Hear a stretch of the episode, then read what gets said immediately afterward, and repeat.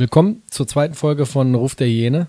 Ähm, vorab möchte ich erstmal kurz den einen Dank aussprechen, die nach der letzten Folge so viel Feedback gegeben haben, dass das sehr unterhaltsam war und finden wir natürlich gut.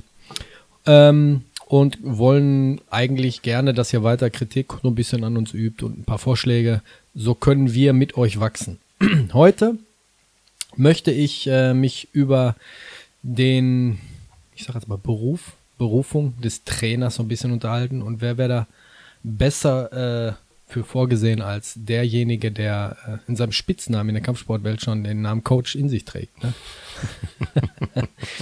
Auch ein geiler Typ. Vor mir sitzt Chris von der Mad Monkey Akademie. Herzlich willkommen. Hallo Rufen. Hi. Er gesagt, danke, dass ich bei dir darf, wenn wir sitzen beim, beim Chris. Und ähm, möchte die Folge mal mit einem Zitat eröffnen, was ich vor ein paar Wochen gepostet habe. Und ich meine, du auch. Das passt nämlich super rein. Und zwar ist das von Leonardo da Vinci. Ja, ja, ja, ja. Armselig der Schüler, der seinen Meister nicht übertrifft. So muss das, so ist das. Erklär. So muss äh, das Ziel als Trainer muss ja eigentlich sein. Also ich habe in der ganzen Zeit, in der ich das jetzt schon mache, und da sind ja jetzt schon ein paar Jahrzehnte, ähm, immer mal wieder Leute get äh, getroffen, die, die ähm, ihre Schule immer noch irgendwie so zusammengetrimmt haben. Äh, weil ich komme ja aus äh, Kontaktsportarten ähm, und äh, und äh, nicht Leute, die, die die groß gemacht haben. Es geht ja darum, ne, dass du, dass die dich über, was wäre ich für ein Trainer, ne, wenn ich als alter, als alter Mann mittlerweile ähm, immer noch die Leute dominieren könnte im Training. Ne, das ist ja genauso, als wenn man erwarten würde, dass, ähm, dass so ein Uli Wegner ne, äh, so gegen so einen Sven Ottke äh, Sparring macht oder so. Mhm. Das ist ja nicht so, wir sind so groß geworden, so als Spielertrainer. Wir haben immer mittrainiert und, und haben mit den Leuten auch gemacht und getan.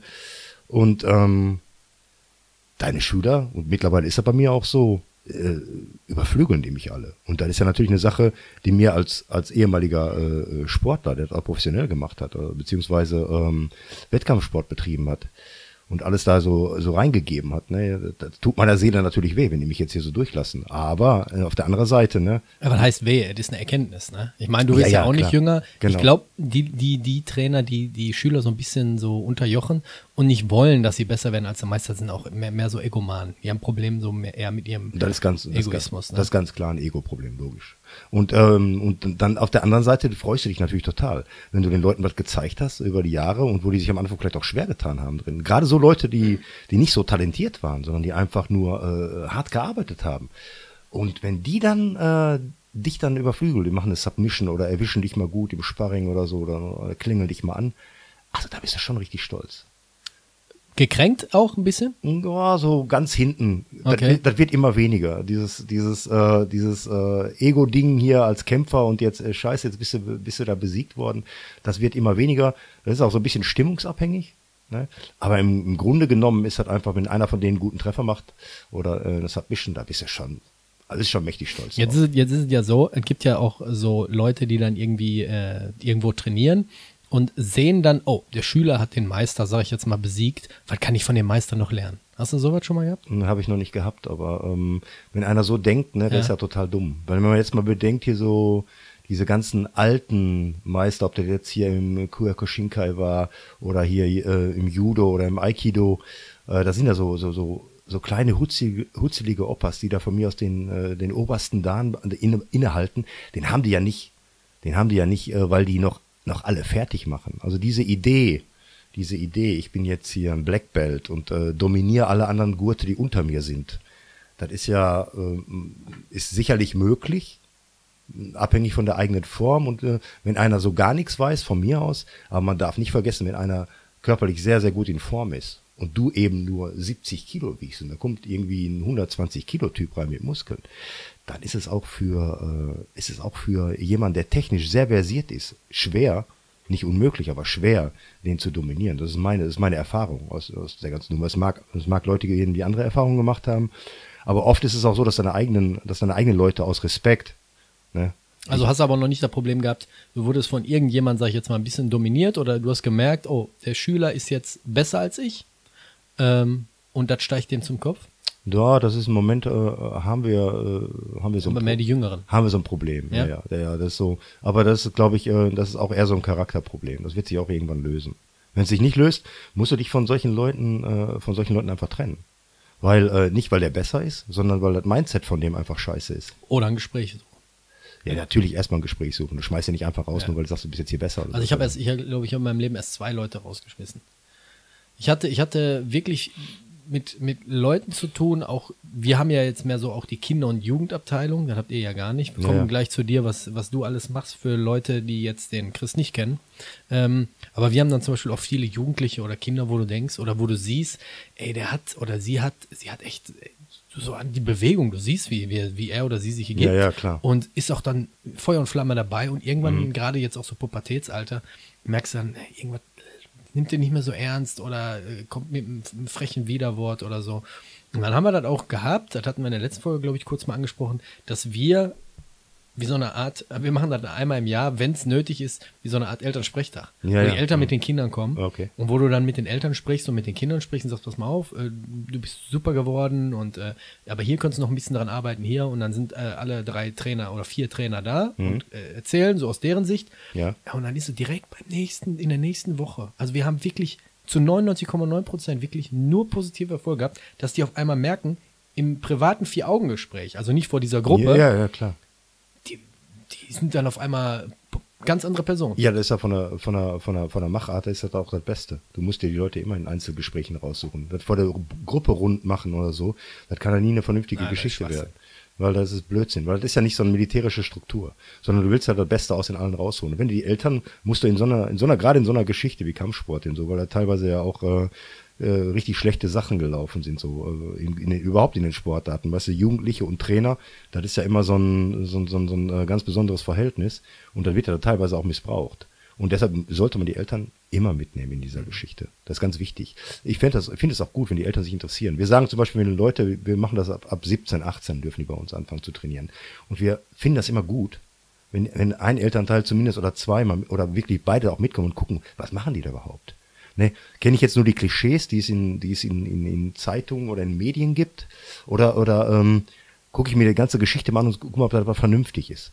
Und äh, wir haben zum Beispiel ein, der Sven bei uns, der, ist ein, der hat relativ jung angefangen, da war die Mutter dann am Anfang auch dabei.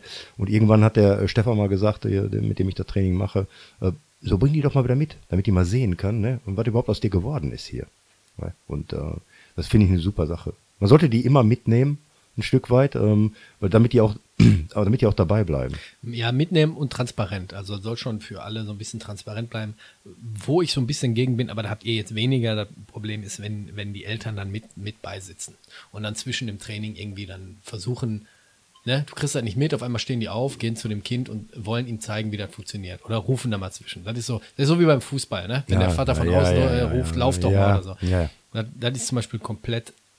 Also, wir haben auch Kinder, die absolut nicht wollen, dass die Eltern zugucken, weil die sich dann besser Versteh- konzentrieren. Ja, genau, verstehe ich auch, weil ähm, die, die das auch, das soll ja auch der Bereich von denen sein. Hm. Die sollen, sie sollen sich da entfalten können. Und die können sich da nicht, wenn die zum Beispiel wissen, ich komme nach Hause und kriege dann irgendeine doofe Kritik von, von Sachen, die die vielleicht gar nicht, wo die sich gar nicht auskennen. Ja. Oder so, ich, nur nach dem Motto, ich war mal, im, ich war mal auf YouTube, ne? Da sieht er aber komplett anders aus, ne? Weil die wissen ja gar nicht die Idee, die dahinter steckt oder so. Also ich finde schon gut, wenn die das erste Mal dann zugucken oder vielleicht nach einem halben Jahr nochmal gucken, ne? Was ist denn, was, oh, was ist das für eine Entwicklung, ne? Ist es gut oder ist es schlecht? Aber wie gesagt, wenn ihr sowas macht, wie so ein Elternsprechtag oder wie so ein, so ein, so ein, so ein, Treffen, wo man mal so ein Feedback-Gespräch macht, ne? Das ist schon eine gute Sache. Ja, Fall. wenn, wenn Bedarf besteht. Ne? Also es ist jetzt nicht so, dass wir, dass wir, äh, weiß ich nicht, dafür Training ausfallen lassen und machen dann einen Elternsprechtag. Ähm, ich glaube, wir haben das ein oder zweimal gemacht, aber äh, es war wirklich irgendwann mal nötig und dann haben wir das gemacht und es war wirklich, wo wir gesagt haben, ey, wir probieren da mal aus, wie der drüber kommt und kam echt gut rüber. Ne? Ja. Jetzt kurz was zu dir. Wir haben am Anfang gesagt, für die, die den äh, Chris noch nicht kennen, stell dich mal kurz vor, was du machst. Du bist ja schon ein paar Tage älter als ich. Ja, ein bisschen. Äh, wie du zum Kampfsport gefunden hast, Ja. das würde mich immer gerne interessieren. Okay. Ähm, und was du alles schon so gemacht hast bis zum jetzigen Standpunkt. Okay, fangen wir mal an. Also fangen wir, fangen wir vorne an. Äh, also ich bin, ich werde jetzt ähm, im nächsten Monat 55, ähm, Baujahr 65 also. Und ähm, angefangen mit Kampfsport so äh, Anfang der 80er. Da gab es die ersten Boxhandschuhe so, äh, ähm, zu kaufen, einfach so auf dem freien Markt. Auf Also, Kirmes, die Dinger. nee, äh, bei Karstadt, die so von Alex tatsächlich, von dieser Firma, so, so Aber Plastikboxhandschuhe. war zur Rocky-Zeit, ne? Ja, genau, genau. Und äh, vorher halt immer viel im Kino gewesen, 70er, so Bruce Lee und die ganzen Eastern, Die liefen dann immer sonntags im Kino für zwei, zwei Mark oder was so ungefähr. Ähm, hast du die Dinge angeguckt, dann rumgesponnen mit deinen Kollegen, ne? hast du irgendwelche Nunchakos gebaut und so ein Kram alles. Und ähm, irgendwann dann mal äh, so Boxhandschuhe geholt, dann, wir hatten eine Doppelgarage bei meinen Eltern und dann mit, äh, mit Kollegen getroffen und so Fight Club mäßig, halt so lange aufs Maul gehauen, äh, bis geblutet wurde, wurde immer geblutet. Richtig Bärnackel oder was? Nee, mit dem Boxhandschuh. Ach so. Und die hast du dann, ne, äh, das war dann, äh, das war dann immer eine richtig harte Nummer. Wie alt warst du da? Oh, mit 83, warte, lass mich überlegen. Ähm, da waren wir so, so 15, 16. Okay. Ne? Oder 16, ich sag mal so 16. Ne? Das erste Mal so genau, so langsam Mofa und so. Dann ging da auch rund so mit anderen Leuten, ja, so Testosteronspiegel bis unter der Pannen. Und äh, ich war immer ein sehr schmächtiger Typ. Ich habe mit 16 oder mit 18 oder so, so 72 Kilo gewogen. Bei, bei 1,86 oder so. Also ich war schon eine richtige äh, Spurlatte und eine Fahrradspeiche. Und, äh, und aber immer mit einer ziemlich großen Schnauze. Und äh, das hat natürlich immer viele Backpfeifen gegeben. Und irgendwann habe ich mal gedacht, so, nee, jetzt willst du keine Backpfeifen mehr haben. Hab dann angefangen zu trainieren, erstmal für mich selbst. Aber aufgrund der Filme oder einfach nur, weil du keinen Bock hattest? Äh, Sowohl als auch. Ne? Also die Filme fand ich schon immer, hat mich schon immer fasziniert, Kampfsport. Ich war immer schon sehr gelenkig auch. ja. Um, da ist mir das immer alles sehr leicht gefallen, so Kicks und so ein Kram. Ja, und dann irgendwann habe ich mal in so einem Fitnessstudio hab ich mich angemeldet und die hatten so oben so einen Raum frei und ich habe gefragt, könnte ich den nutzen? Dann so zwei, drei Sandsäcke aufgehängt und dann ähm, damit mit Kollegen trainiert. Videos besorgt in Holland damals noch, äh, gab es da so Internet und so dabei, alles nicht so, äh, war alles nicht so weit, ne? Das war, wie gesagt, Ende der 80er. Und ähm, hab dann Videos gesehen und dann so Bücher bestellt äh, und dann äh, Worüber? ja, Thai-Boxen, Okay. Kickboxen, alles, was man so in die Finger gekriegt hat. Ne? Kung Fu am Anfang auch, Kontaktkarate hieß, glaube ich, mal eins, so, das war so Albrecht Flügler oder so hieß der Typ, der hat so Karate-Bücher geschrieben, also, dann hat er so, so Kicks halt geübt. Ne? Und äh, irgendwann kamen dann welche rauf vom PSV Gelsenkirchen. Gab es denn in den, in den 80ern noch großartig keine Vereine so? Das kann ich dir gar nicht sagen, weil ich den gar nicht danach gesucht Okay. habe. Ne? Also, aber hier in der Ecke, also ich weiß, äh, irgendwann mal, wo ich dann äh, schon äh, Motorrad hatte, äh, bin ich mal nach Köln gefahren, äh, im Muay Thai Bund Deutschland hier, Detlef Türnau. Das war damals so das erste, das erste, so der erste Ansprechpartner. Und dann gab's in Essen gab's ein, äh, gab's auch ein, äh, ein Gym, ne? aber die hatten halt auch nur so zu so Trainingszeiten auf abends irgendwann. Ne? Und du warst da tagsüber dann in Essen, bist ja abends mit, mit dem Mofa nicht nach Essen gefahren dann, ne? Ja, mitten in der Nacht dann. Ja, und dann irgendwann ähm, habe ich mal so trainiert mit ein paar Leuten und da kamen welche raus vom PSV Gelsenkirchen, die da auch in diesem Fitnessstudio waren, die ihr Krafttraining absolviert haben. Und haben gesagt, immer hast du nicht mal Lust, mit uns trainieren zu kommen? PSV ist Polizeisportverein. Ne? Polizei Sportverein in Buhr. hm.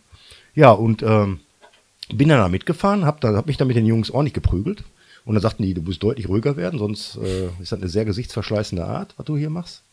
Und äh, ich habe da auch ordentlich aufs Maul gekriegt. Ne? Die waren auch schon richtig gute Jungs. Die kamen vom Taekwondo, haben dann Kickboxen gemacht. Und dann ist das so, äh, ist das so entstanden. Und bis wir, dann habe ich da mitgemacht und äh, sehr viel gelernt. Habe dann bei Rot-Weiß Buhr noch angefangen zu boxen nebenbei. Hab ähm, vorher mit, hab vorher Taekwondo gemacht, muss ich noch sagen. Das ganze Taekwondo angefangen, ich glaube 86 oder so, mit Taekwondo angefangen. Jujutsu, so Hermann Harms im Buhr, den kennt man ja auch so ein bisschen.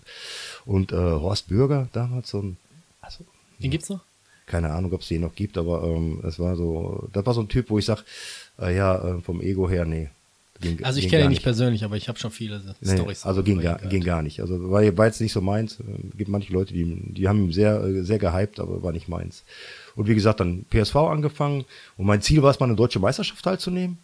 Ja, habe ich dann mehrere deutsche Meisterschaften mitgemacht. Aber das war alles schon richtig vereinsstrukturiert, also es war das schon war dann- richtig nach Ablauf mit, mit Vereinspass und so und so. Das War, war dann jetzt nicht genau. irgendwie so Hinterhof. Nee, nee, nee. Und dann, okay. wo ich dann PSV angefangen habe, wurde, hat das langsam eine Struktur bekommen. Ne? Ja, und dann äh, habe ich dann 94 bei den Europameisterschaften mitgemacht, so, äh, weil ich im B-Kader war, einer ausgefallen, durfte mitfahren, 14 Tage Vorbereitung, gleich den zweiten Platz geholt.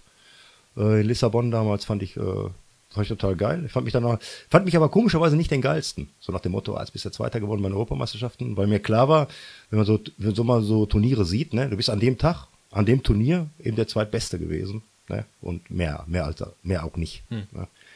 Und ähm, dann äh, wegen der Verletzung aufgehört, ein bisschen äh, mit Kraft Mager angefangen, mal so, ähm, mal so ein paar Seminare besucht, dann äh, versucht, äh, mal was anderes zu finden, weil äh, mir der Arzt gesagt hat, sie können nicht mehr boxen, die Schulter ist kaputt, was sich als totaler Unsinn erwiesen hat später. Lass mich ran, was beim Orthopäden. Ja, ja, klar. Okay. Ja, ja, ne, das Übliche. Über mehreren Orthopäden, ja, muss ich sagen. Und dann ähm, habe ich dann irgendwann mal, ähm, hat mir ein Bekannter gesagt, hör mal, da hat ein Thai-Box-Verein los aufgemacht in Dorsten, wolltest du mal gucken. Da sind wir da hingefahren Und dann wollten die sich auch sofort mit uns prügeln, weil ich das irgendwie doof fand. Also jetzt ist Sparring. Und der Trainer davon, der war auch so ein, so ein, so ein, so ein, so ein Ego, so ein Ego-Fucker. Er hat seine ganzen Schüler da so durch den Raum geprügelt, wo ich mir gedacht habe, Alter, wenn die so weitermachen, kann in einem Jahr keiner von denen einen Satz gerade aussprechen. Ähm, dann habe ich. Ähm, das war aber schon in den 90ern jetzt. Das war in den 90ern, das war 95 müsste das gewesen sein, oder Ende 94. Ja, und dann hat der mit mir Sparring gemacht und dann habe ich den erstmal durch die ganze Halle geprügelt da, weil. Äh, und dann haben die zu mir gesagt, was willst du denn hier noch lernen? Ich sage, ja, ich sag Thai-Boxing, Junge. Ich sag Clinch, Ellbogen, Knie, das kann ich ja gar nicht, das wird ein Kickboxer. Ne? Und dann ist der Trainer denen ausgefallen, dann bin ich der Trainer geworden, dann habe ich dann eine ganze Zeit lang Trainer gemacht, um das Ganze ein bisschen abzukürzen. Äh, so richtig, ähm, war auch richtig erfolgreich, war richtig gut. Wir waren teilweise auf Eurosport da mit unseren Jungs, hier bei der Super League damals, 2000 rum. Und dann äh, irgendwann ist das so ein bisschen unschön auseinandergegangen. Dann habe ich äh, gesagt, jetzt suchst du dir mal was anderes. Hab dann mit Luther Livre angefangen, Bodenkampf, hab dadurch den Stefan kennengelernt, hab vom Stefan halt viel gelernt auch, Stefan Diete. Und ähm, irgendwann haben wir gesagt, so, boah, lass uns das mal alles zusammenlegen und wir lassen uns mal äh, versuchen, was eigenes zu machen. Ja, dann haben wir dann äh, vor gut zehn Jahren die Mad Monkey Akademie gegründet. Ja, und so lange läuft das Ding jetzt schon. Und jetzt äh, betreiben wir dann MMA. Ja. MMA, das ist ja auch so dieser, sag ich jetzt mal, äh, Sport, der immer noch so ein bisschen im, im, im, im blöden Nachruf steht. Ne? Habt ihr echt noch mitzukämpfen, ne? Mit so, mit so, mit so um, Leuten von der Bildzeitung oder äh, ja, am Anfang noch mehr, aber mittlerweile ist das ja schon auch so ein bisschen im Mainstream angekommen. Also die Bildzeitung äh, ist, ja, ist ja dann irgendwann mal auf den Trichter gekommen, äh, bringen ja selber einen Livestream, wenn UFC irgendwie in Deutschland ist oder so. Und durch so, so Veranstalter hier wie GMC oder We Love MMA und solche und die anderen habe ich jetzt nicht parat, aber es gibt so fünf, sechs richtig gute Veranstalter in Deutschland, die ähm, und dadurch, dass hier so äh, Leute, die in Deutschland wohnen, ja Peter Sobotta und, und damals Pascal Kraus und, und solche Leute, dass die jetzt da in, in der UFC angetreten sind, hier jetzt die Frauen, ja, die in den letzten, ja. in den letzten drei, in den letzten drei, vier Jahren, auch hier Dennis Siever oder hier jetzt hier aus Gelsenkirchen hier Mandy, wie heißt du weiter? Mandy Monster, MMA, mhm. hast du glaube ich auf Dings hier, ähm, oder hier Katharina Lehner aus Köln oder so, dass die, die, die Frauen jetzt mittlerweile auch so sehr gut dabei sind, erfährt das ein bisschen mehr Akzeptanz, aber das kennen nicht wirklich viele Leute. Wenn mal im Urlaub mit welchen Leuten äh, MMA, ja, was ist denn das? Ne? Mixed Martial Arts. Ja, ich unterhalte mich auch manchmal mit Leuten und äh, dann wird ja auch gefragt, was machst du und dies und das. Und dann äh, irgendwann kommt man auch so auf dieses Gespräch mit dem klassischen Käfigkampf, ne? Und für die, die überhaupt nichts mit diesem, mit, überhaupt nichts mit Kampfsport oder mit unserem Sport so zu tun haben, für die ist halt immer noch ähm, Höhlen, Höhlenmenschensport. Ne? Ja, ja, ja. Und das ist schwierig, da, den Leuten aus dem, aus dem Kopf zu bekommen. Ich, ich sag mal so, äh, viele sagen, das ist ja total brutal. Das ist ja nicht der Fall. Brutal ist, ne, wenn, wenn ich in, in eine Situation komme, in einen Kampf komme, den ich gar nicht möchte. Das ist brutal, wenn irgendeiner mich dann schlägt. Ne? Aber man muss ja denken, hier, tre hier treten äh, zwei hochtrainierte Sportler gegeneinander an, die genau wissen, ne, was passieren kann und die auch genau wissen, ja, wie, wie nehme ich den, wie nehme ich dem anderen seine Möglichkeiten? Ne, das funktioniert nicht immer klar. Eins zu eins. Einer, ne, Im besten Fall gewinnt einer, einer verliert, alles ist gut. Also ich weiß aus meiner, aus meiner äh, Zeit als Wettkämpfer, die Leute, mit denen ich die härtesten Kämpfe hatte, denen auch richtig hart geblutet wurde, teilweise jetzt im Kickboxen oder was, mit den Leuten habe ich mich am besten verstanden. Weil du hast auf jeden Fall sofort eine Basis. Weil das ist nie was Persönliches. Also es gibt schon manche, die äh, so ihre Kämpfe so hypen von mir aus. Wie gesagt, das ist Profisport. Warum will ich drüber reden? Das ist eine ganz andere Nummer. Aber wenn ich jetzt hier so im, im besten Falle, die Leute kennen sich alle, die Leute treffen sich auf Seminare, die Leute sehen sich so, die Leute mittlerweile heute auf Social Media und ähm, ja, manch, manche Leute mag man, manche nicht, klar, ne? aber im Grundsatz sind das alles Sportler und die sich auch wie Sportler verhalten. So, ähm, das hat mittlerweile wird's ein bisschen, geht's ein bisschen in die Richtung wie früher das Thai-Boxen, wo dann so Leute dann, äh, wo es so ein bisschen, wo es so ein bisschen scheiße wird, wo Kämpfe nicht mehr vernünftig, äh, nicht mehr gematcht werden, also nicht in den großen Organisationen, teilweise in den kleinen, äh, wo du, wo die dann einen hinstellen, der sagt ja, der hat zwei Kämpfe, das ist uns selber passiert, ne, aber der hatte in Wirklichkeit schon insgesamt mit Sambo, Grappling und äh, Stand-Up-Kämpfe über 400 Kämpfe. Ja. Und mein Junge hatte neun Kämpfe. Der wurde dann natürlich übelst verklatscht. Also wenn, ich, wenn wir Leute in den Ring schicken, möchte ich einen vernünftigen Kampf haben. Ich muss, ich muss keine Garantie auf einen Sieg haben oder so ein Blödsinn, das ist Quatsch. Aber zwei Leute gehen rein und machen bestenfalls einen richtig geilen Kampf, kommen raus, best, und bestenfalls ohne Verletzung, ne, im, im, im, und kommen raus und äh, alle sind happy. Also ich sag jetzt mal als, als Laie, was MMA angeht. Ähm, ich habe ja früher auch äh, Wettkampf und so gemacht da weißt du ja, da gab es auch noch nicht diese Internetzeiten, aber das ist, liegt ja dann auch am, am Veranstalter. Ne? Also wenn ihr jetzt, sage ich mal, du hast einen Junge bei dir aus dem, aus dem, aus dem Verein, der sagt, weiß nicht, ich tritt jetzt da und da an, ich kämpfe jetzt gegen den und den. Da wird doch vorab schon mal Information reingeholt. Ja, ja, natürlich. Wenn ihr doch dann den Namen eingibt, müsstet ihr doch dann quasi sehen, ey, der, der hat ja schon mehr äh, irgendwie, äh, der hat schon früher angefangen, der hat schon mehr auf, ja. auf seine Karte als angegeben. Oder ist das ein. Äh, ja, wenn die, wenn die aus Russland kommen oder so, ist es schwierig. Echt? Ja, ja. Ja, kann das sein, dass ihr da Videos findet von, weiß nicht, 1999? Ja, ja, wir, wir, wir, gegen wir haben sogar, wir haben sogar Russen, wir haben sogar Russen, die, äh, die dann auf, äh, auf dem russischen YouTube, also YouTube, ne, wo die, wo die dann suchen. Also wir machen das schon. Seit das also ein bisschen unähnlicher geworden ist. Aber normalerweise arbeiten wir nur mit Orga Organisationen zusammen, wo du weißt, die machen vernünftiges Matchmaking. Also ich bin ehrlich zu denen, ich sag, der Junge, der macht das so und so lange, der hat vorher geboxt oder der hat vorher äh, Judo gemacht oder irgendwas ähm, und äh, wir brauchen dafür einen adäquaten Gegner. So, so läuft das normalerweise. Und der sagt, na, okay, den und den, wollt ihr den haben? Ja, den nehmen wir. Und kämpfen dann. Also was wir wollen, Entschuldigung, was der Veranstalter auch will, ist, ist ein vernünftigen Kampf. Mir nützt das nichts, wenn mein Junge da reingeht, den anderen da so schlachtet. Das ist doch totaler Bullshit, will kein Mensch sehen. Was die Leute sehen wollen, ist einen vernünftigen, ehrlichen Kampf. Ne, und am besten, wenn die Leute auch noch, äh, wenn die so ausgebildet sind, oder geben wir uns ja sehr Mühe, und da sind wir alle bekannt für, dass die äh, aus, auf allen Ebenen richtig gut kämpfen können. Die sind im Stand-up gut und die sind am, am, äh, im Ground-Game gut. Und äh, das ist so das, was wir wollen, das ist unser Anspruch auch. Wie lang ist dann so eine Vor Vorbereitungszeit, so in der Regel? So aus dem normalen Training raus äh, machst du das so in zwei Monaten oder so. Dann aber auch jeden Tag? Ja, wir, die, die, die Jungs trainieren dann für sich aus. Wir machen ganz normal dreimal die Woche Training und äh, versuchen das so ein bisschen auf den Wettkampf hinzumachen. Früher haben wir das immer sehr, sehr getimed auf den Wettkampf. Mittlerweile machen wir das so. Was der andere macht, ist uns eigentlich egal, weil der unser soll ja unseren, unseren äh, seinen Kampf durchsetzen. Weil dann ist es auch viel angenehmer zu kämpfen, wenn du deinen Kampf machen kannst. Und äh, versuchen natürlich immer einen Plan B zu generieren in so einer Geschichte. Und äh, manchmal gelingt das sehr gut und manchmal äh, greift man eben auch daneben. Ne? Weil ähm, das ist auch so ein bisschen tagesformabhängig. Ne?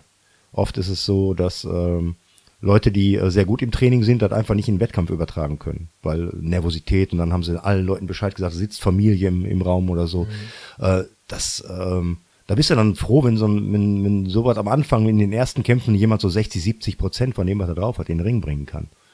Ne? Und wenn dann einer ein Profi ist und der hat einen guten Tag und äh, hat die Vorbereitung verletzungsfrei überstanden, was ja auch komplett Sinn macht, ähm, dann ähm, weißt du, ja, der bringt annähernd 100 Prozent oder durch, über das Publikum vielleicht auch 110 Prozent auf, äh, in den Ring, auf die Matte äh, oder in den Cage. Ne? Wobei der Cage jetzt eigentlich ähm, bei Wheel of MMA eigentlich nur Camper-Schutzgitter heißt. Ne? Das Ding macht ja voll Sinn, weil wenn jemand äh, ein Ringer ist und, und, und macht einen Takedown, einen Shoot oder irgendwas, war es am Anfang oft so, ne, dass die äh, bis in die dritte Reihe geflogen sind, wie beim Wrestling. Wenn man jetzt vom Boxring meinst. Jetzt. Ja, genau. Ja. Und es gibt schon echte MMA-Rings, Ringe, die unten, die haben unten ähm, ein Netz und die, haben ein Seil mehr und das ist so ein bisschen fester gespannt. Da wird es schon dann schwierig, dann rauszukommen. Aber äh, normaler Boxring am Anfang, wie es war, ne, da sind die ja teilweise bis in die zweite Reihe geflogen. Und das ist dann natürlich, im Zuschauer kann sich verletzen, der Kämpfer kann sich verletzen. Ne? Mhm. Das ist nicht, der, nicht die Sache. Da macht ein Cage schon richtig Sinn.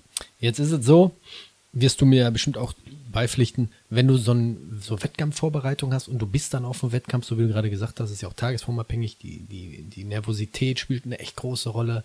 Ähm, bei mir war danach immer so, ich war danach den, auf den darauffolgenden Tag erstmal platt. Ja. Weil dann der ganze Stress abfällt, du, genau. du, du brichst quasi so ein bisschen in, in dir zusammen. Es gibt auch, glaube ich, irgendeinen MMA-Film, wo er zwei MMA-Profikämpfe hintereinander hat. Ne? Ich weiß gar nicht, war das The Warrior? Ich keine Ahnung, kann sein. Wo ich auch gesagt habe, Leute, ist doch unmöglich. Äh, war das bei dir auch so? Wenn du, wenn du, wenn du diesen Wettkampf gehabt hast, so, dass du erstmal wirklich ja. Tage brauchst, ja, ja, ja. wenn nicht sogar zwei, drei Tage, um also wenn du, wieder klar Wenn du bedenkst, dass du so, so, so, so sechs, acht Wochen dich nur auf, auf diesen Moment fokussierst, dann fällst du danach in so ein bisschen in so ein Loch. Ne? Weil ähm, unabhängig davon, also wir sagen den Jungs immer, die, die, die kämpfen, das ist egal, ob du gewinnst oder verlierst. Ne? Also Kaseka Muniz, ne, der ähm, hat mal Seminare bei uns gemacht, das ist ein äh, sehr guter Ringer, sehr guter MMA-Kämpfer, BDJ Black Belt.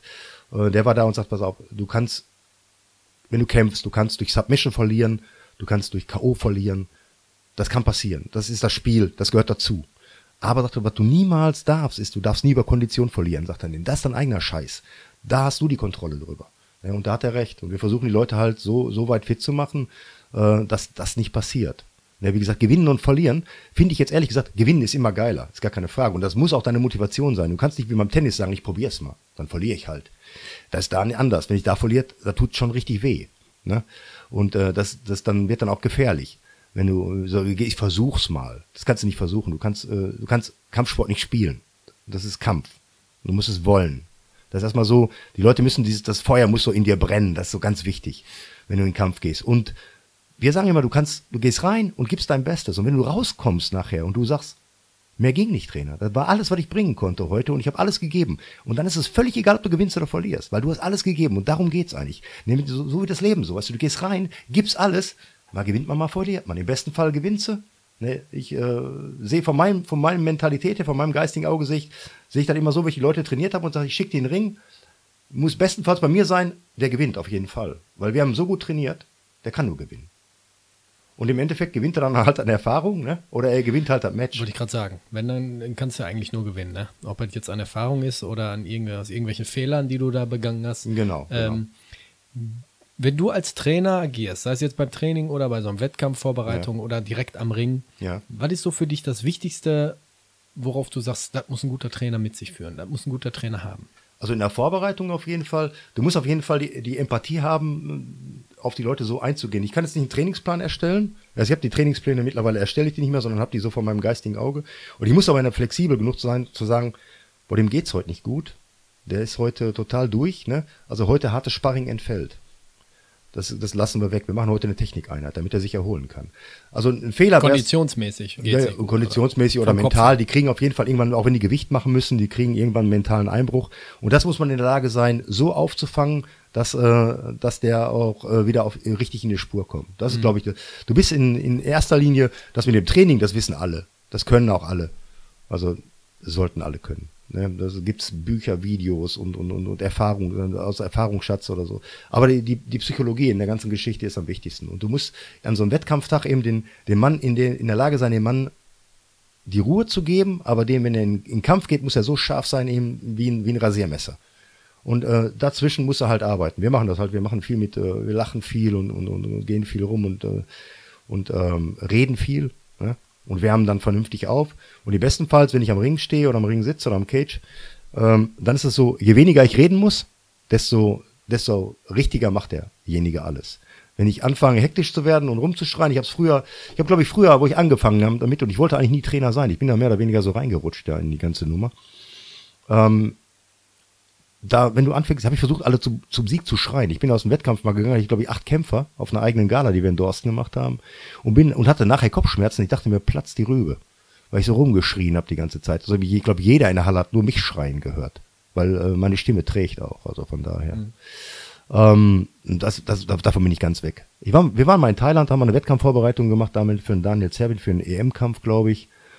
Und äh, haben dann in Thailand auch trainiert, weil der Thai-Trainer, der war auch mal bei uns hier in Dorsten und haben bei dem Camp trainiert und alles. Ähm, da haben wir gesehen, wie, äh, wie wenig, wie wenig Ego da in der ganzen Geschichte sind, sondern wie, äh, wie locker die das machen. Und hier war das immer so ein bisschen militärisch und mit Rumgeschreie. Das hat mein, meine Denkweise über die ganze Geschichte nochmal komplett geändert. Ne? Also da äh, wurde es alles ein bisschen anders. Weil ich früher in der Halle geschrien habe, also wie so, ein, wie so ein General, das ist mittlerweile nicht mehr so. Also ich kann schon, ich kann schon noch laut werden, wenn, wenn, wenn nicht vernünftig gearbeitet wird, wenn es Disziplin, disziplinlos wird. Aber im Normalfall, die Jungs sind doch alle da, die wissen, wie das, die wissen auch, was das Ziel ist, die wissen, was sie wollen. Und die ganze Atmosphäre bei uns ist eigentlich so darauf ausgerichtet, dass jeder das Beste aus sich rausholt. Ne? Ihr habt ja auch so ein, so ein freundschaftliches Verhältnis, ne? So wie du gesagt hast, du redest ja dann auch mit Jungs ganz normal. Ist es ein Unterschied, wenn du, ich denke mal, hast du in der Vergangenheit gehabt, als Trainer irgendwo einspringen musst für jemanden, den du eigentlich großartig gar nicht lange kennst? Den so ein bisschen zu motivieren, den so ein bisschen zu begleiten, als jemand, den du doch vielleicht schon ein bisschen länger beim Training kennst, mit dem man vielleicht auch mal schon das ein oder andere Bier getrunken hat. Weißt du, was ich meine? Ja, ja, ist, ist, eine, ist eine komplett andere Nummer, ja. Aber ähm, bei der EM damals in Portugal, ein, äh, da war damals hier, da hat sich gerade zu der Zeit Jugoslawien aufgelöst. Da musste also ein Kroate gegen Serben kämpfen, was ja problematisch war. Und der war ohne, ohne Betreuer da und hat dann uns gefragt, zwei vom PSV, ob wir ihn, äh, trainieren können. Ja, ich sage, ist kein Problem, machen wir gerne. Ähm, du, du lässt das da auf so äh, normale Sachen. Du weißt ja nicht, was der kann. Ne? Du weißt nicht, äh, ist er, kann er gut kicken, äh, kann er gut boxen, sondern du guckst dir den die erste Runde an und darauf machst du das dann fest, äh, versuchst den so ein bisschen zu lesen und gibst dann in der, in der Pause die mögliche Ruhe und beruhigst den und sagst, pass auf, du liegst hinten, du bist ein bisschen vorne, du musst ein bisschen mehr Gas geben oder nimm dich ein bisschen zurück, du liegst, das sieht ganz gut aus, ne? Und versuchst so, so ein bisschen Ruhe zu vermitteln in der ganzen Geschichte. Das ist, glaube ich, ganz wichtig. Wenn der Trainer keine Sicherheit vermittelt und am Anfang, der, wenn man anfängt, im Anfang Trainerkarriere, total nervös gewesen. Nervöser als die Jungs wahrscheinlich. Weil wenn du, sobald du in den Ring gehst, ne, fängt das Spiel ja für dich an. Da bist du ja eigentlich zu Hause. Wenn du dich da oben nicht zu Hause fühlst, ne, bist du da falsch.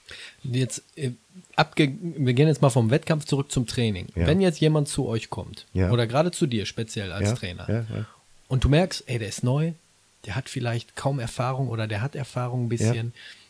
Wie führst du denjenigen ran? Du musst ja auch ein bisschen pädagogisch, psychologisch so ein bisschen auch auf manche Leute so ein bisschen einwirken. Ähm, weil du merkst ja dann ab einem bestimmten Punkt, entweder, ey, der hat ja irgendwie teils Talent, aber irgendwie merkst du, so merke ich das mal manchmal bei bestimmten Leuten, dass du merkst, ähm, dieses Selbstbewusstsein, dieses Selbstvertrauen Ja, irgendwie. ja. Oder, ach, das schaffe ich nicht, das werde ich nicht packen. Wie gehst du da dran? Wie, wie brichst du da so ein bisschen die Barriere? Wie kriegst du die auf deine Seite, dass du sagst, pass mal auf, äh, Also mein, mein Standardspruch. Also wir nehmen die sowieso erstmal raus und trainieren die äh, Stefan, Separat. Stefan und ich und trainieren die separat, so in der Grundtechnik, weil bei uns immer jeder als Quereinsteiger kommen kann. Wir haben keine speziellen Anfängerkurse. So, die trainieren alle mit. Die werden nur in manchen Situationen dann rausgenommen. Wenn die anderen Sparring machen, machen die Sandsack oder mit einem anderen Anfänger ein bisschen Pratze oder machen halt äh, äh, Graveling-Technik. Ich erkläre den Jungs das immer so. Pass mal auf, ihr kommt hier rein. Ihr müsst euch vorstellen. Am Anfang werden die euch alle hier durchlassen. Meist mal Hammer, meist mal Nagel. Am Anfang ist man halt immer Nagel.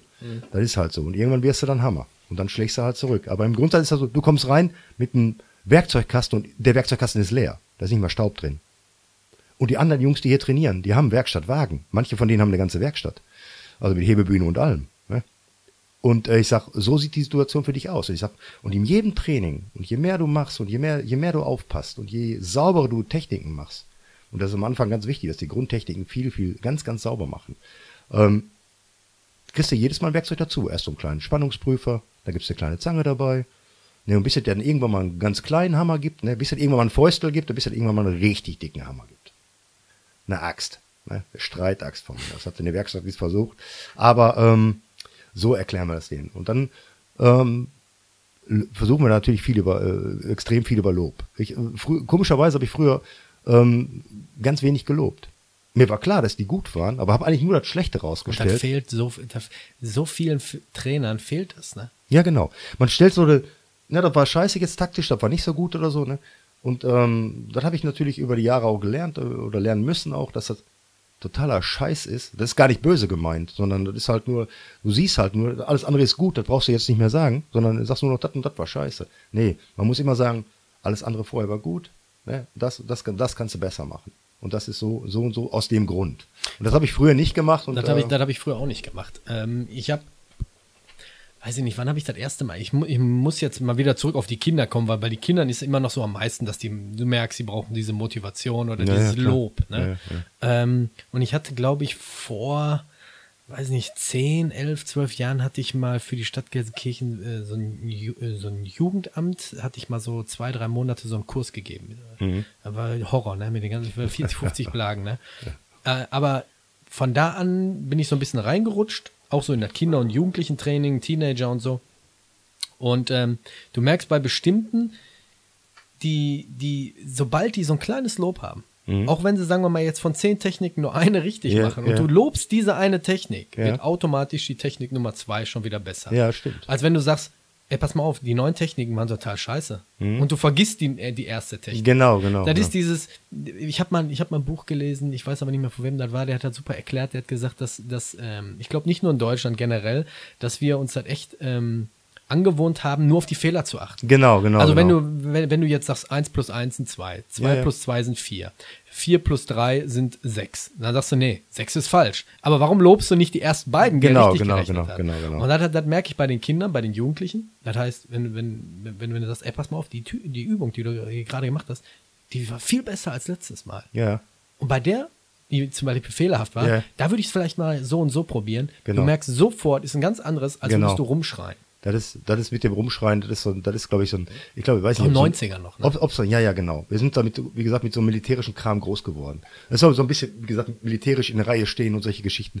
Das habe ich beim MMA so geliebt. Das ist, oder beim Luther Livre so, ähm, im Bodenkampf. Das ist gar nicht so. Das sind mehr so die Surfer unter den Kampfsportlern. Also ich war, ich war beim, beim Karate, da äh, war ich, weiß ich nicht, 12, 13, 14, so im Alter.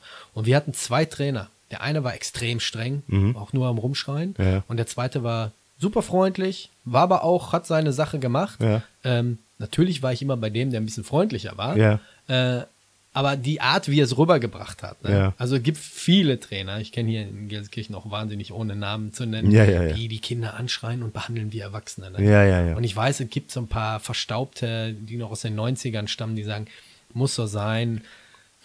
Ich sag mal so, ich muss euch ein großes Lob aussprechen, weil äh, Kindertraining ist halt auch schwierig, muss man ehrlich sagen. Erwachsene sind durchaus einfacher zu trainieren.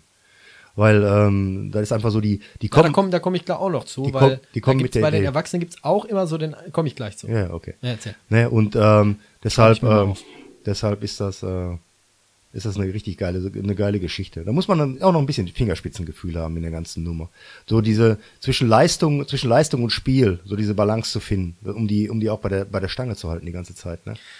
Ja, was heißt, also wie, bei uns ist ja so, dass wir sagen, ab einem bestimmten Alter. Ich finde, ich finde, alles andere ist irgendwie Geldmacherei. Wenn Leute da mit zwei, drei Jahren äh, irgendwelche Kinder, die, die sollen lieber im Turnverein gehen. Aber wenn du eine, wenn du eine Schule hast, musst du die Schule am Laufen halten. Ja, aber. Ja, wenn du, wenn du also, das professionell machst, ich, ich, ich habe ein, ein Stück weit, ich habe ein Stück weit Verständnis dafür und äh, grundsätzlich haben ja viele Eltern heute auch so ein so ein, so ein, so ein unheimliches Bedürfnis, äh, die da in, in, in, in Selbstbehauptung da irgendwie äh, fit zu machen. Aber brauchen zwei, dreijähriger noch nicht. Ja, aber wie gesagt, das ist so, ähm, je nachdem, wie du, wie beeinflusst du übers Internet bist. Ne? Ja, das ist es. Also wir haben auch sechs, also bei uns fängt so ab sechs, sieben Jahre an und selbst bei manchen Sechsjährigen merkst du, mh, warte noch ein Jahr. Ne? Diese Genau. Auffassungsgabe ist ja auch Genau, nicht da. genau, genau. Und da machen wir das ja auch so ein bisschen spielerisch, aber ähm, die Jugendarbeit macht eigentlich regelrecht Spaß, weil wir jetzt zum Beispiel merken, dass, wir sind jetzt auch schon ein paar Jahre dabei, dass die aus dem Teenageralter jetzt auch schon langsam volljährig werden und in die Erwachsenengruppe Ja, ja, wechseln. mhm. Und dann merkst du auf einmal, ey, da sind auf einmal welche, die stoßen jetzt zu den Erwachsenen, haben mehr Erfahrung, mehr, mehr Plan als der eine oder andere, der schon erst ein, zwei Ja, Jahre die, dabei ist. überleg mal, so ein Kind ist ja auch wie ein Schwamm. Wenn du Ja, den, wenn du, wenn die eine Technik verinnerlicht haben, dann brauchen die auch nicht mehr darüber nachzudenken. Wo, als, du, wo du als Erwachsener, wo dir dein Intellekt quasi im Weg steht, ne? Oder dein, weil deine Festplatte auch schon relativ voll ist Mhm. in der Nummer, äh, le- lernst du das auch nicht mehr so gut. Ne? Merke ich selber. Also wenn ich mir neue Skills beibringe in irgendwelchen Sachen und sei es jetzt, äh, äh, weiß ich nicht, zum Beispiel Surfen oder so, äh, wie, wie schwer mir das fällt, ne? Und, und dann siehst du dann Kinder in der Gruppe, ne? Die machen das so. Einfach so. Ne? Also das ist schon, das ist schon cool. Da siehst du schon, äh, und dass die einen Vorteil haben, auch die Jungs, äh, jetzt im, die mit, mit, mit 17, 18 mit dem MMA anfangen. Ne? Wir haben ja relativ spät damit angefangen. Nur gut, wir hatten eine andere Basis noch, klar. Aber die bringen den Sport schon so zusammen, ne? da kriegst du schon Schwierigkeiten dann, ne? weil die eben das Gesamtbild haben und du ja quasi teilchenweise die, dir die Nummer drauf geschafft hast und dann zusammengerödelt hast. Ne? Jetzt habe ich gerade davon gesprochen, mit Kindern ist immer so eine Sache, aber de- dieses folgende Problem wirst du bestimmt auch kennen. Du hast dann auch noch auf einmal jemanden, der kommt zu dir und macht nicht das, was du ihm vorgibst. Äh, Beispiel, du willst eine Technik, du willst eine Technik zeigen ähm, und sagst hier, pass mal auf, äh, der kommt jetzt von der und der Seite und, äh, und du merkst, dass er richtig steif, stockhart. Ja, ja, ja. Du kennst diese, diese Ja. Fleischkopf-Manier, ne? Dass die Leute wirklich zeigen, ne, bei mir funktioniert das nicht. Ja, ja, ja. Das ist nervig. Ja. Und da waren wir auch schon in Gesprächen mit den Leuten. Ja, ja. Das kriegst du manchmal aus den Köpfen Nee, nicht haben die, raus. nicht, haben die nicht, haben die nicht, äh, haben und die dann nicht, hast du aber Leute, die haben dann aber auch keine Lust, gegen die Leute weiter Sparring zu machen. Ja, die sagen, nee, mache ich nicht. Dann erfinden die auf einmal zwischendurch irgendwelche Sachen, äh, haben wir auch schon gehabt, wo dann auf einmal Verletzungen waren, nur weil derjenige meint, er muss jetzt mal das irgendwie machen, weil er Ja. im Internet gesehen hat. Ja. Also ist, das ist ganz, ist, ähm, gehört sich nicht. Muss man, muss man auch, äh, muss man rausnehmen, so Leute. Weil es macht keinen Spaß. Ähm, wenn ich beim, beim, beim, äh, beim Demonstrieren der Technik einer dagegen hält, hatte ich äh, letztens so, einen- so, so einen Typen, der kam zu uns und sagte, er hat keine Erfahrung, aber so vom, vom, vom, vom, vom Auftreten her und von seinen Tätowierungen hätte ich gesagt, das war auf jeden Fall ein Hooligan. Äh, der wollte jetzt seine Skills ein bisschen verbessern. Und der hat dann natürlich in, in entsprechenden Situationen auch komplett gegengehalten. da, da, da schalte ich sofort um und, und nehme. Hatte er denn Erfahrung mit dem Kampfsport oder überhaupt nicht? Nee, aber sind aber es er hatte, er, er hatte Erfahrung in Prügeleien, das hat, man, Okay, das okay, hat man gemerkt. Also, ähm, und äh, da schalte ich komplett um, mache was komplett anderes. Und, und erwische ihn dann damit. Und dann sage ich dann immer, ja, wenn einer sich so, wenn einer da, wenn einer, wenn er das nicht kriegen kann, macht er das und das. Weil die Geschichte ist ja immer die, du hast ja nicht nur einen Plan A, sondern im besten Fall hast du gerade, wenn du am Boden bist, einen Plan A, B, C, D. Ne? Das geht nicht, mache ich das. Geht das nicht, mache ich das. Geht das nicht, mache ich das. Das eben macht die ganze Sache eben komfortabel. Aus der, aus der Geschichte raus, ne, äh, boxe nicht mit dem Boxer und ringe nicht mit dem Ringer. Ne? Also versuch, versuch dein Ding durchzusetzen in der Geschichte. Du kannst mit solchen Leuten nicht arbeiten. Das ist nicht gut, weil ich musste Technik ja lernen und die, man kann nicht erwarten, ich kriege diese Technik einmal gezeigt und dann sitzt die. Das ist Ja, was Bullshit. machst du denn dann? Ja, dann musst du den, musst du den rausnehmen. Also wir haben äh, einen Trainer, äh, der äh, für, von uns, der hatte äh, die Situation, der hat ihm dann was vorgeführt und er, er blieb dann starr und hat dann auch zu ihm gesagt, ey, pass mal auf, im, im echten Fall würdest du jetzt nicht starr, weil du würdest gar nicht damit rechnen. Deswegen bleib jetzt mal kurz locker, damit ich die Übung machen kann. Dann wollte er wieder zeigen, wieder nicht. Und dann hat er mal wirklich einen gegeben, Ja, ja. dass er gemerkt, alles klar, ich muss jetzt, ich muss jetzt mal locker bleiben. Ja. Trotzdem kommt diese Manier bei dem einen oder anderen dann immer wieder so ein bisschen wieder zurück und das ist meistens echt nervig. Du holst ihn in ein Einzelgespräch rausrufen. Das ist doch ganz einfach. Du musst, du musst halt gucken. Ich will hier eine Technik lernen. Und diese Technik muss ich erst verinnerlichen. Und ich muss die tausendmal geübt haben, damit die auch, damit die zu einem Reflex wird, damit die auch kommt. Und ich, ich kann natürlich, wenn einer sagt, ich schlag dich jetzt mal dahin, ja, dann ist es doch für mich einfach, das abzuwehren. Ich weiß ja, was kommt. Ne? Deshalb ähm, machen viele Trainer das auch. Und wenn man sieht man ja manchmal ähm, im Internet auch, dass einer gegenübersteht, ne? So, wir stehen jetzt hier und so greift mich mal an und der macht einfach irgendwas, was er vorher gar nicht gesagt hat. Damit der andere eben nicht die Chance hat, damit zu rechnen. Kann man so machen, aber im grundsätzlich pass mal auf, Leute, das ist hier ein Techniktraining. Wenn ich eine Technik mache, ne, die ist im Wettkampf, kommt die aus einer komplett anderen Situation. Aber Grundsatz ist diese Basistechnik, die muss ich erstmal komplett verinnerlichen, um die dann später in, in einer Situation anwenden zu können. Das ist ganz wichtig. Wenn das nicht klappt oder so, wenn einer nicht kompatibel dran ist, ähm, dann lässt man den an Sandsack, stellt ihn an Sandsack oder gibt ihm einen Dummy und lässt ihn mit dem Dummy trainieren. Und dann fragt man nachher, war das geil? Was ist das? War nicht geil. Ne?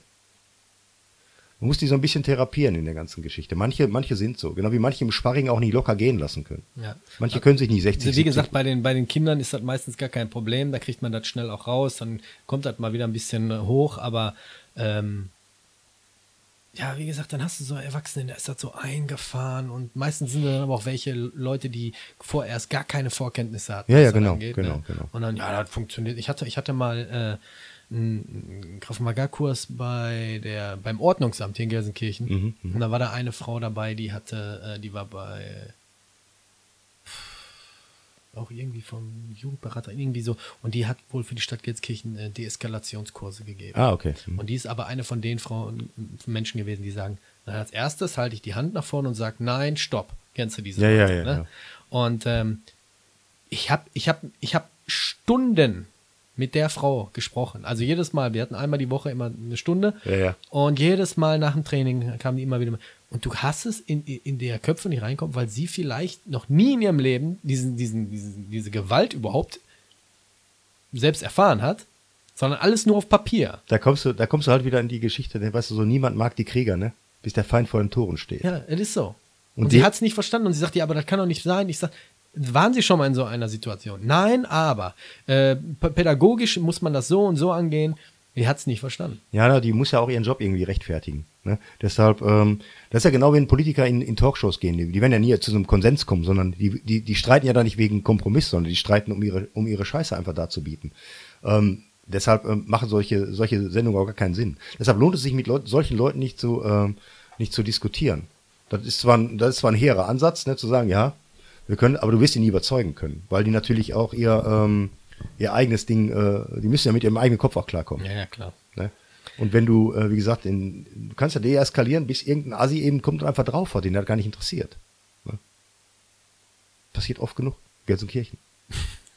Stadt ohne Gewalt. Das ist, das ist auch eine, eine meiner äh, Qualifikationen, wenn mich einer fragt. Was qualifiziert dich? Ich sag, ich komme aus Gelsenkirchen. Gelsenkirchen, ja. Ja, das ist wirklich so. Also, Ja. weil ich äh, früher in den 90ern alles so miterlebt habe. Also, Ja, ja. das hast du in manchen Städten nicht. ja, man weiß nicht, aber wir leben halt hier und dann, äh, Ist nun mal so. dann ist es so. Ja. Chris, was sagst du denn zu den Leuten, die sich plötzlich irgendwo zwischen vier Wänden befinden und niemand hatte die vorher auf der Kette oder niemand hat die vorher auf dem Bildschirm gehabt. Und jetzt auf einmal sind sie Schwarzgurt. Jetzt auf einmal sind sie Trainer. Jetzt auf einmal äh, haben sie das gefunden, die Lösung auf alle Antworten. Ja, ähm, Fake-Schwarzgurte. Zum Beispiel. Ja, ähm, Bullshido nennt sich das, die ganze Geschichte. Ne? Ja, ich finde das erstmal komplett ehrlos, muss ich sagen. Also ich bin da mit alten Werten aufgewachsen, ich finde das komplett ehrlos. Ähm, man, man muss ja mal, man muss ja mal sehen, so ein Schwarzgurt, ich, also ich war nie so Gürtel-addicted, muss ich ganz klar sagen. Also ein Gürtel war für mich immer eine Geschichte, ein Gürtel hält eine Hose. ne? Weil ähm, daher, rührte daher, dass ich damals mal äh, so ein Schwarzgurt, das war ein alter Mann, ich, mir war das aber natürlich nicht klar, ich war da glaube ich 18 oder was im Taekwondo und ich hatte äh, grüne Schärpe, da ist so ein Gelbgurt mit so einem grünen, mit so einem grünen Ding da dran, mhm. hatte grüne Schärpe und war halt, wie gesagt, sehr gelenkig fürs Taekwondo optimal und hab dem halt so dermaßen von Apple getreten. Äh, war das ein alter Im Mann. Training. Ja, ja, war ein alter Mann. Ne? Das war so ein äh, Dings, das war, sollte so ein lockeres Sparring sein. Ja, aber du hast so gesehen, dass er einen Gurt hat, oder? Ja, ja, ja, klar. Okay. Und äh, der hatte dann einen Schwarzgurt und da war mir dann klar, Alter, das ist Gürtel. Ne? Ich, ich will jetzt auch nicht so, so, ein Also- so ein Bashing betreiben, aber wenn, wenn du, ich kann dir später mal ein Foto zeigen, wenn du gerade so was Karate oder so angeht. Ich, ich habe ja selber Karate gemacht. Also, du brauchst auch nur bestimmte Richtung, Form einfach ablaufen, dann hast du einen Schwarzgurt, ne? Und das hatte seine, durchaus seine Berechtigung in, in den entsprechenden Sportarten oder was. Aber wenn jetzt zum Beispiel, wenn jetzt zum Beispiel äh, Gürtel verliehen werden äh, von Leuten, äh, die geben jetzt, sagen wir mal, jetzt so ein, so ein Luther Livre Gürtel und haben selber gar kein Lut- Luther Livre Schwarzgürtel. Du musst ja relativ hoch sein, um selber einen Schwarzgurt zu vermitteln. Also ich muss ja mindestens dann äh, drei, zwei, drei, vier, fünf Streifen auf dem Schwarzgurt haben oder was, um, um, um dem anderen Schwarzgurt zu verleihen. Und äh, hat den da gar nicht. Und dann äh, sagt er, der kriegt den Schwarzgurt, weil er das gut vermittelt oder so. Das macht durchaus seine Berechtigung haben, dass er das gut vermittelt, aber dann äh, kriegt er halt keinen Schwarzgurt. Dann hat er kriegt er einen Trainerschein. Ne? Also ich, ich, ich habe ich hab, ich hab's in Brasilien mitbekommen, wie äh, Leute aus Europa gekommen sind, haben demjenigen da mal eben 500 oder 1000 Euro in die, in die, Ja, ja, in die Tasche ja, gesteckt und sind dann zurückgeflogen mit dem Gurt, ne? Ja, aber nützt ja nichts. Also ich, ich, ich, Natürlich nutzt er nichts, ich, aber, ich äh, bin jetzt, ich mache seit 2000 aber du weißt, wie viele Leute darauf reinfallen, wie viele Leute Ja, aber ein einfach im Internet sehen und sehen, ey, der hat ein Zertifikat, ey, der hat einen Schwarzgurt. Ein Schwarzgurt hat heute noch äh, so ein Standing in, in, in der Gesellschaft, äh, was mich jetzt als, ja, bei als, uns als, jetzt nicht, aber als ich krieg das Kampfsportler, mit. ja, aber wenn, also wie gesagt, in der normalen Gesellschaft hat ein Standing.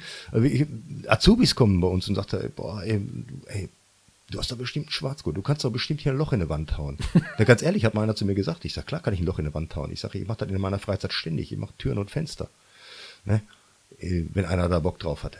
Also der, die Leute denken halt, äh, du, du, du kannst fliegen. Vorurteile. Also wenn, wenn jemand einen Schwarzgurt bekommt oder was, und dann sagen wir jetzt in meinem Alter noch, ich kann doch nicht erwarten, dass ich gegen äh, so einen, so einen 25-jährigen Profiathleten, ne, mit meiner 55, äh, und, und die sagen immer, ja, du bist ja noch gut drauf, aber trotzdem, ne, ein alter Mann. Und da kommt so ein 25-Jähriger, der hat vielleicht einen Blaugurt und macht mich dann äh, richtig lange auf der Matte. Ja, dann ist das so. Weil der ist dann halt besser, der ist schneller, der ist stärker, ne? Und für den reichen die Techniken, die er kann. Und dann nützt mir auch nichts, dass ich äh, viel mehr Technik kann, wenn ich das nicht gegen so einen Mann durchsetzen kann. Also so ein Schwarzgurt hat seine Berechtigung und da soll jeder mit klarkommen. Aber für mich ist das so eine Geschichte, wenn mir einer, wenn, wenn jetzt hier, ähm, ich bin ja bei hier Andi Conda Luther Livre, Andi Conda mir ein Schwarzgut verleiht oder so, das, das ist für mich auch so ein, so ein, äh, ich, Zeichen der Ehre. ja, nee, vor allen Dingen ist das für mich auch so, äh, oh Scheiße, ne? Wieso? Ja, weil ich musste jetzt Jetzt musst du uns was zeigen. Du musst ja noch besser sein jetzt, als du jetzt schon bist. Und die, und, und die Steigerung ab einem gewissen, ab einem gewissen Grad, ähm, wenn du den Sport lange machst, ich mache den jetzt seit äh, 2007, ähm, dann, ähm, und ich habe es jetzt mittlerweile zum Braungurt gebracht. Aber wie gesagt, ich gehe auch äh, mittlerweile, ich müsste öfter noch zu, zu Lehrgängen, aber da Wechselschicht und, äh, und eigenes Training und Verletzungen und solche Geschichten, Familie, das hält dann natürlich auch dann ab, alles so all in zu gehen. Aber äh, ich habe jetzt mittlerweile äh, Jungs, die sind Blaugurte, Braungurte, Purple Belts, äh, die falten mich so zusammen. Ne? Da würde ich dann sagen, pff, wenn ich jetzt einen Schwarzgurt kriegen würde, ganz ehrlich, hätte ich jetzt nicht verdient. Hast du im Umfeld hier welche, wo du sagst, fallen dir sofort ein? Was denn? Leute, die so einen auf äh, Bullshido machen? Ja, ja, habe ich. Ja? Ja, ja. Also ich habe bei uns im, im Ortsteil ist jemand, habe ich auch schon öfters mal angesprochen. Ich meine auch in der ersten Folge hier äh, einmal kurz angesprochen. Ähm, ich kenne ihn nicht, ich äh, vom Sehen her, aber ähm, er kommt jetzt mit dem, mit dem Krav Maga um die Ecke, war jahrelang bei der Bundeswehr und äh, anhand der Videos, die ich von ihm sehe, sehe ich, tut mir leid, das klingt jetzt arrogant, aber da, da ist nichts. Und dieses einfach sich dann, dann soll er sagen, ich mache Selbstverteidigung, gut ist, und da gibt sich ein eigenes Programm, aber diesen Namen dann einfach so zu nehmen, nur weil er sich gerade vielleicht gut verkauft. Er verkauft sich halt ne? gut, Und sagt, gut. ja, ich, aber, ich war aber zehn Jahre äh, Berufssoldat. Wir haben das da gehabt. Ja, aber das heißt doch nicht, dass du, dass du, dass du da drauf hast, dass du das kannst. Also das ist halt, was mich meistens ziemlich abfuckt. Ähm, auf Facebook gibt's immer so eine, so eine, so eine, so eine gute Gruppe.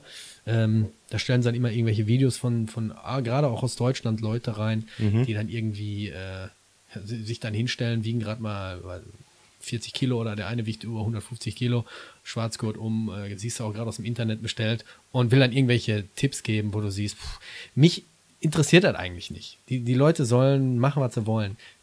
Traurig wird's, wenn Kinder da trainieren, weißt du? Ja, traurig wenn ist, wenn Leute da trainieren, die überhaupt gar keine Ahnung haben. Ja, wenn überhaupt Leute da trainieren. Weißt du, so Leute, du gibst denen ja mit auf der Hand und das ist, das ist ja so eine falsche Sicherheit.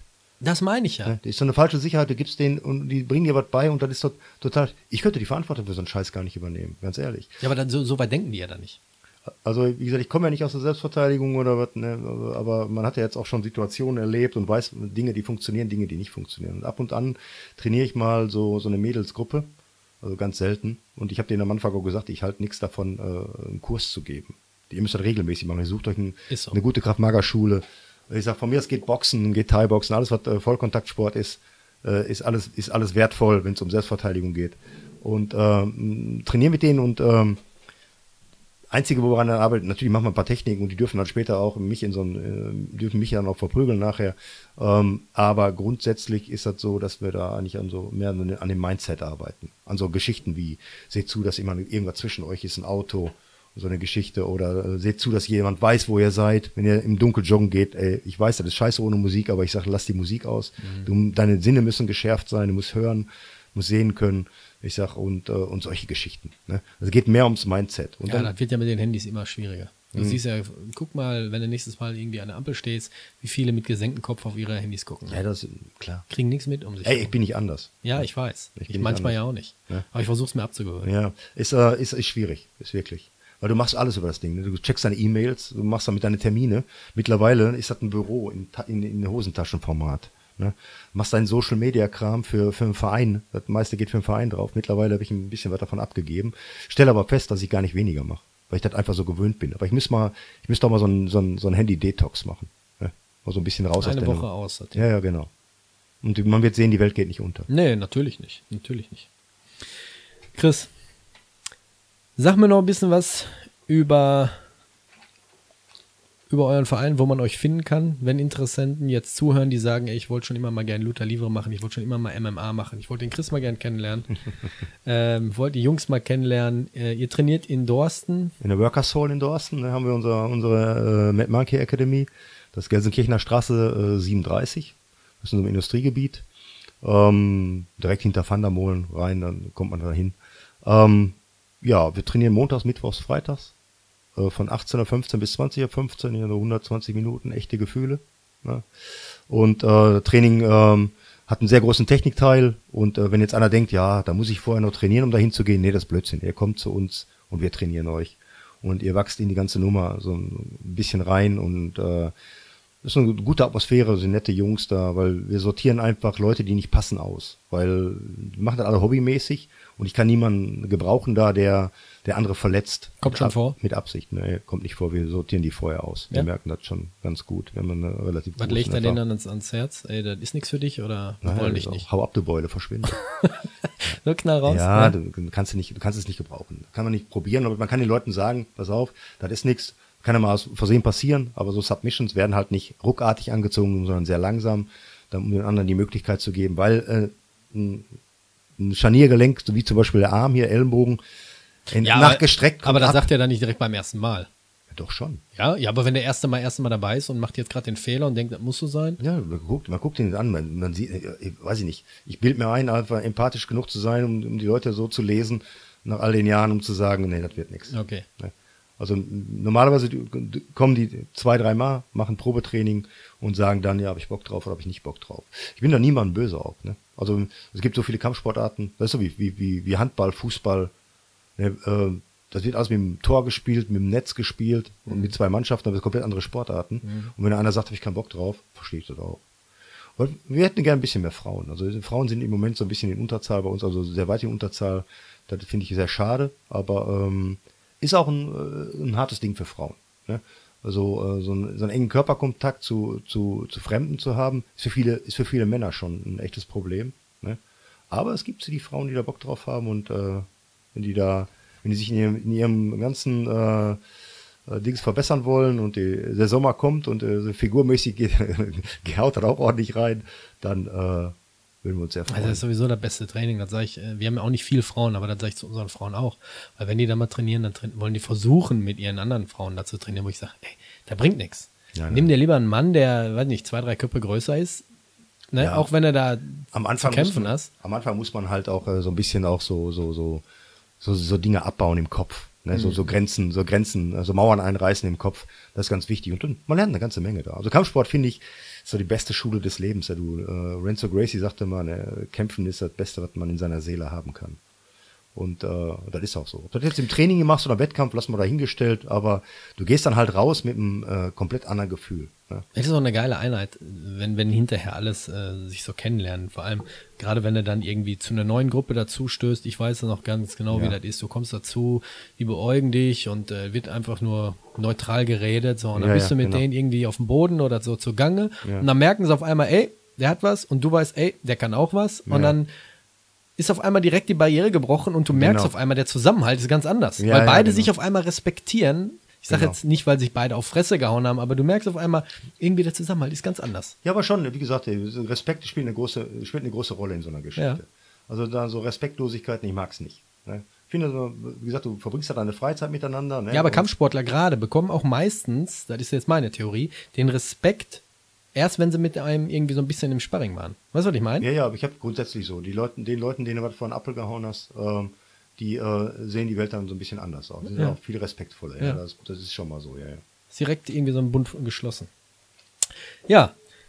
Habt ihr, hast du, du hast einen Instagram-Account, wolltest Ja. noch auch nochmal deinen Namen äh, nennen für Leute? Äh, ich glaube, du hast ja vor letztens geändert, ne? ja, ja, genau. Ähm, Chris der Coach ist einmal mein, ist mein persönlicher. Deinen ja? Nachnamen habe ich äh, extra nicht äh, heute erwähnt, weil äh, Nachnamen mit CZY sind immer so, Ja, ja. Wie wird der ausgesprochen? Kritzka. Kritzka, Schwedisch, ne? Ja, ist genau. Ko Comanchen indianisch. Und äh, Monkey Official ist unsere offizielle Seite. Ähm, Mad Monkey Academy Offi Official. Äh, würden wir uns freuen über ein paar Likes, weil das ist jetzt gerade neu. Stefan hat das im Moment übernommen. Weil ich habe das jetzt acht Jahre gemacht, ich fand das, oder neun Jahre, ich fand das reicht. Äh, Mhm. Jetzt wollte er das mal machen. Und äh, Facebook sind wir auch unter Mad Monkey Academy. Dann ähm, Findet ihr schon. da findet ihr uns. Genau, Genau. Monkey Academy. Uns findet ihr auch und ich würde mich freuen, wenn ihr uns weiter abonnieren würdet, bewerten würdet auf iTunes, Spotify, wo es nur geht. Ähm, nächste Folge, nächste Woche. Ich bedanke mich bei Chris. War ein Ja, geiles Gespräch. danken, Ja, finde ich auch. Ja. Und äh, bleibt ihr alle sicher. Wir sehen uns. Ja, stay safe. Ciao.